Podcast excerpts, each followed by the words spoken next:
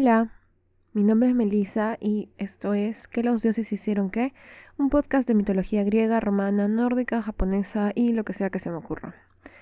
Eh, si sueno rara es porque estoy probando lugares donde grabar, porque normalmente grabo en mi ropero, muy elegante, pero por alguna razón eso no está funcionando hoy día, así que alguno tendrá que funcionar. Afuera hay mucha bulla, no sé si se escuchará, pero bueno. Y también mi voz de repente está un poco rara porque en Lima estamos a 200% de humedad, creo. Y cada vez que hay mucha humedad mi nariz se tapa por completo. No puedo respirar. Así que comprensión por favor y nada más. En el capítulo de hoy hablaremos sobre Apolo. Apolo, hermano gemelo de Artemisa, hijo de Zeus y Leto, como ya mencionamos en el episodio de Zeus.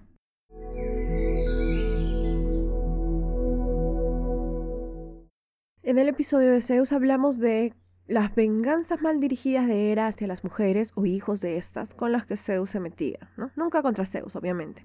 En el caso de Leto, Hera decidió perseguirla y evitar que ella pudiera encontrar un lugar donde dar a luz. ¿Cómo hizo esto? Haciendo que el sol la siguiera sin descanso.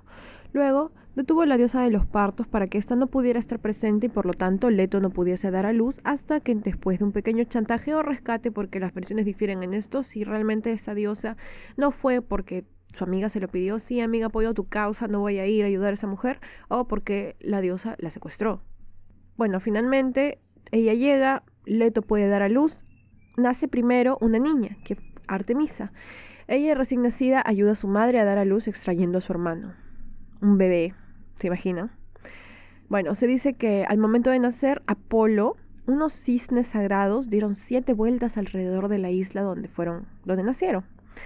Así, una vez crecido, Zeus le regala a su hijo una mitra de oro, una lira y un carro al que Apolo le agregó los cisnes, pues eran su firma, eran su animal bandera, por decirlo así. Muchos dioses le ofrecieron regalos, entre ellos Hefesto, quien le dio una flecha maravillosa y un arco maravilloso.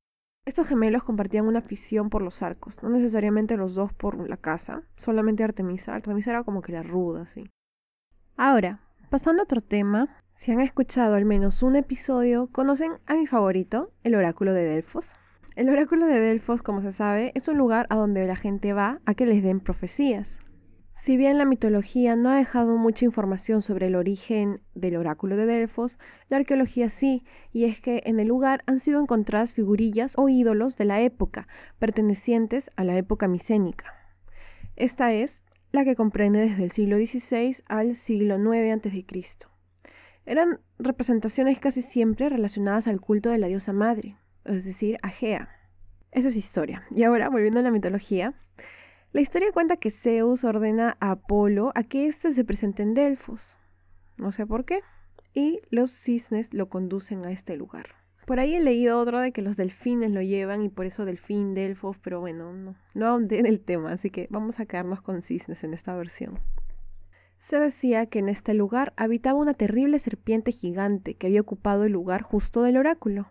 Esa serpiente era llamada Lapitón, con mayúsculas, y si no, no.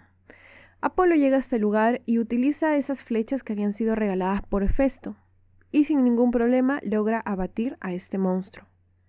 Ahora, sobre la pitón se decía de que ésta había llegado de casualidad por ahí, al haber sido enviada por Hera para perseguir a Leto cuando aún estaba embarazada de los gemelos Apolo y Artemisa. Pero esa es solo una versión. A raíz de eso, para aplicar, para aplicar la cólera de Hera, Apolo decide fundar en su lugar en su honor los Juegos Píticos, todos los años. Ahora, la siguiente parte es que es un poco complicado porque he intentado buscar información al respecto porque mis libros como no hay mucho, no ahonda mucho en este tema y yo quería hablar de este tema. Pero bueno, lo único que pude encontrar fue básicamente que este oráculo era antes llamado oráculo de Temis, pues se decía que era la titánide a, la quien se le a quien se le había otorgado este lugar. Si recordamos, Zeus se come a Temis cuando ésta estaba embarazada, motivo por el cual le empieza a doler la cabeza terriblemente y le pide a Festo que le corte la cabeza, de donde después nacería Atenea ya adulta. Así que supongo que tiene sentido que Temis, quien era la representación de la sabiduría, sea quien estuviese encargada de este lugar. Se dice que cuando Apolo llega, utiliza la piel de esta pitón, la pitón que había matado, y recubre así el trípode del oráculo, haciéndolo al fin suyo. Ese trípode se convertiría en uno de sus emblemas con el reconocimiento que empieza a ganar el oráculo de Delfos. Ese trípode era donde las pitonisas, quienes eran sacerdotisas que dedicaban su vida al oráculo, profetizaban con la ayuda del dios. Se dice que una vez que Apolo hace esta hazaña con la piel de la pitón y toma control del oráculo, hace orgulloso a Zeus, no sé por qué, y hace que lo ubique como un dios mayor. Popularmente se creía que el espíritu de la pitón había quedado atrapado dentro de la grieta al servicio del dios Apolo se decía que el espíritu de la gran serpiente ayudaban a la pitonisa a comunicarse con Apolo de modo de que las preguntas que eran realizadas a la joven sacerdotisa eran escuchadas por Apolo mediante el espíritu de Pitón. Ahora, si han escuchado el episodio de Poseidón, saben que en la época en la que Poseidón fue exiliado del, Olimpo, se lo encontró por ahí chileando a Apolo también en la tierra, ¿no? ¡Ay, qué es acá! ¡Ay, sí! A mí también me votaron! Así tuvieron su conversación y al final em, tuvieron esta historia con el rey Laomedonte, ¿no?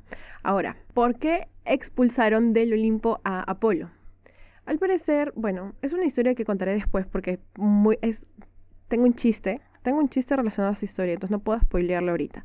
Pero básicamente él tiene un hijo y este hijo hace algo que termina costándole la muerte porque era muy mm, estaba prohibido lo que había hecho. Entonces Apolo se enoja tanto que mata a todos los cíclopes mortales que pudo encontrar, quienes eran los que forjaban las armas de Zeus. Y es por eso que Zeus los destierra a la tierra, lo destierra a la tierra, para que viva como un mortal durante un cierto tiempo. Igual que Poseidón, en el destierro tuvo que ganarse sustento diario, pobrecito, sin ser afortunado en los oficios que él tuvo que desempeñar. Primero dice, se dice que guardó los rebaños de Admeto, que era el rey de Tesalia, hasta que Hermes le hizo una broma robándose a todo el ganado que había ahí, por lo que Apolo tuvo que huir despavorido del lugar para que no, no, le, no le pregunten qué pasó, ¿no? Se dice que el único que acudió en su ayuda fue Poseidón, que por aquel entonces también se hallaba desterrado, como lo acabo de decir, por haber tratado de conspirar en contra de su hermano. Ahí es cuando ambos se encuentran y deciden ayudar al rey de Troya, Laomedonte, para construir sus murallas, aunque bueno, no les pagó, como recuerdan. Así, durante este tiempo se dice que Apolo aprovechó y se la pasó cultivando artes, enseñándole a los pueblos y obviamente amando intensamente a las mortales. Un clásico de los dioses, ¿no? Aunque bueno, como veremos ahorita, muchas veces no se vio muy correspondido. Y por muchas me refiero a todas.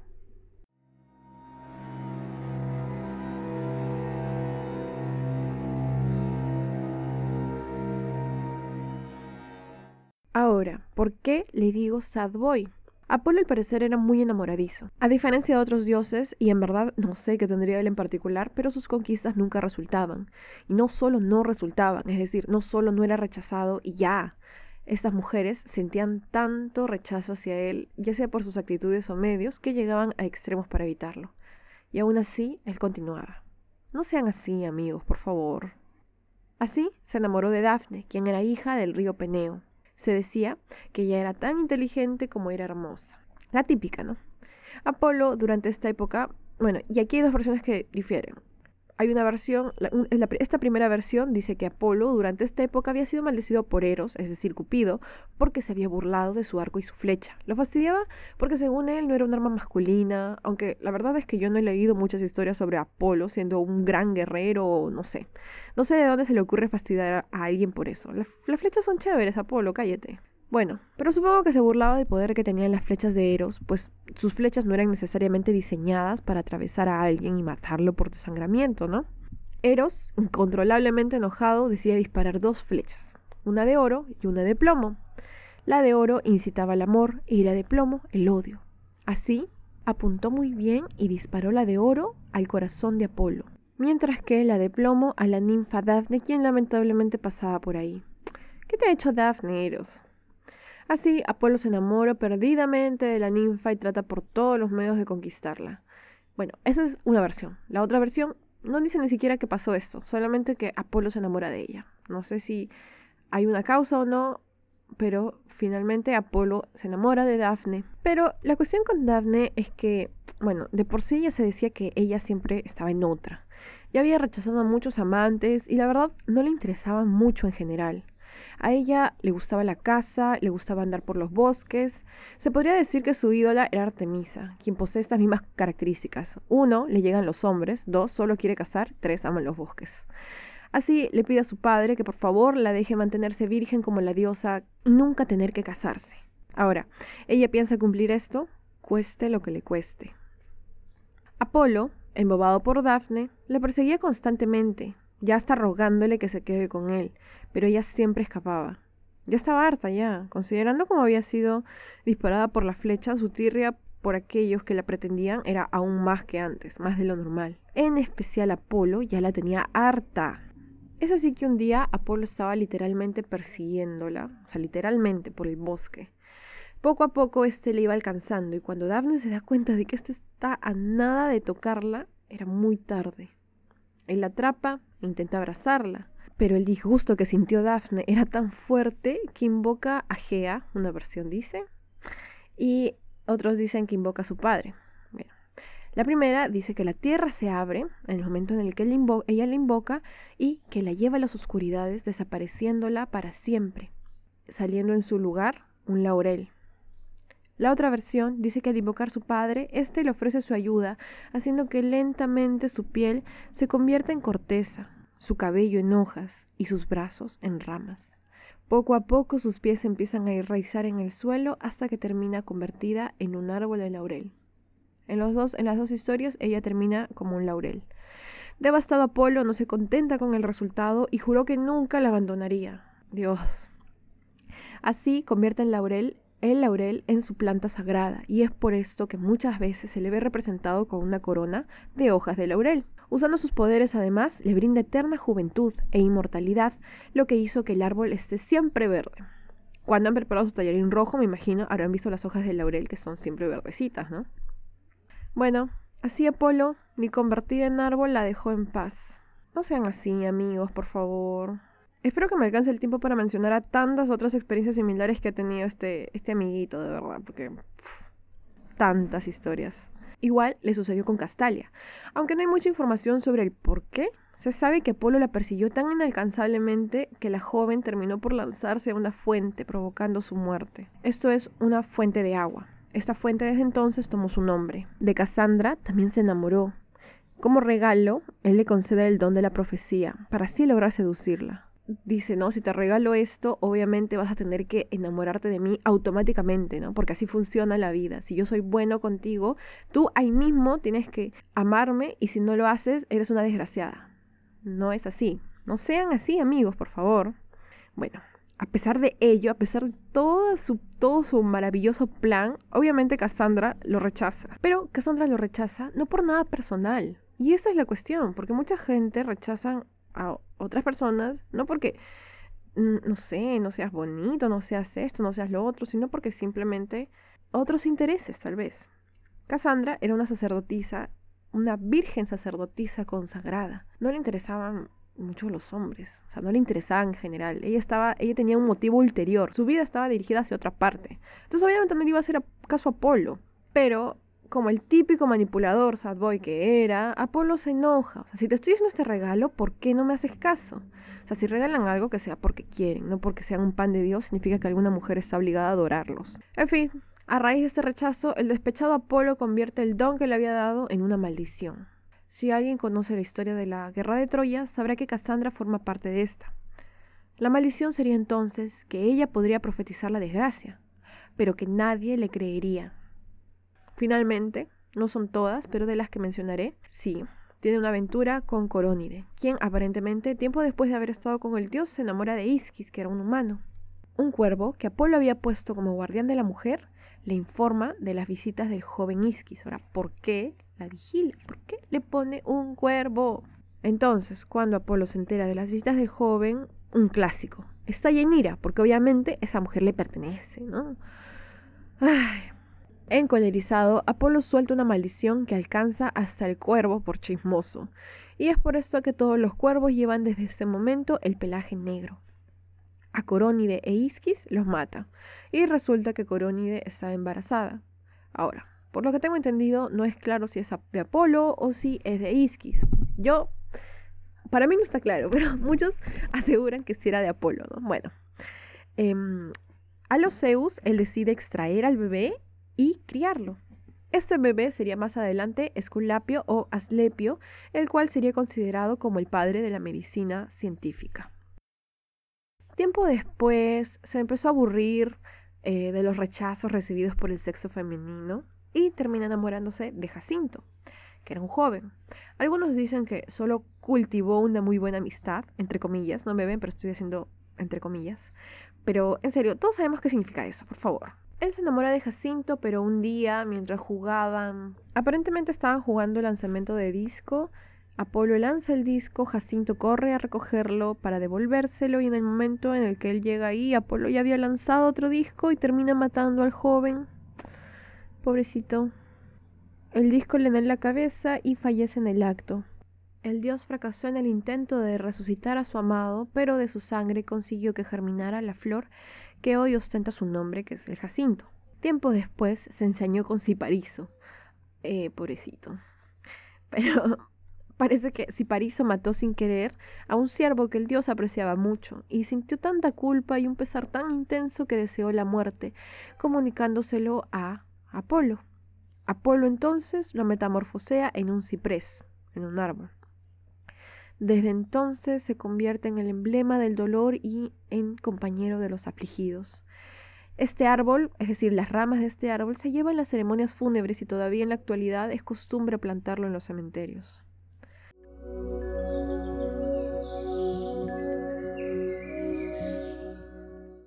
Finalmente, sobre el dios podemos decir que era el dios del día, de las artes, de las letras y de la ciencia médica, que más adelante transmitiría a su hijo, el ya mencionado, Aslepio. Era representado siempre como el más hermoso de los dioses. Es más, su nombre y el adjetivo apolíneo empezó a significar ideales de perfección y belleza física. Hay autores que incluso creen ver en el dios una personificación del sol. Así, así de, de hermoso lo veían.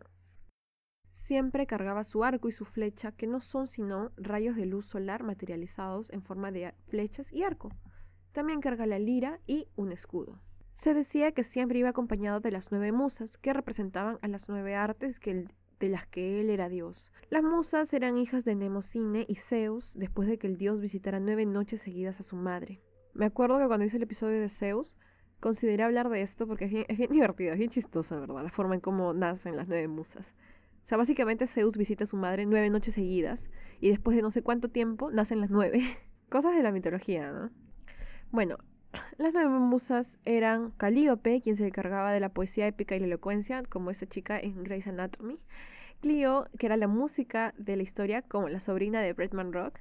Talía, la de la comedia, como la cantante. Melpomene, que se ocupaba de la tragedia, ya no sé, ya no conozco a nadie que se llama Melpomene. Eh, Tercicore, que era la patrona del baile, Erato, la de la poesía amorosa, Euterpe, que velaba por la música, Polimnia, que era la de la pantomima y la armonía, y finalmente Urania, que guardaba la astronomía.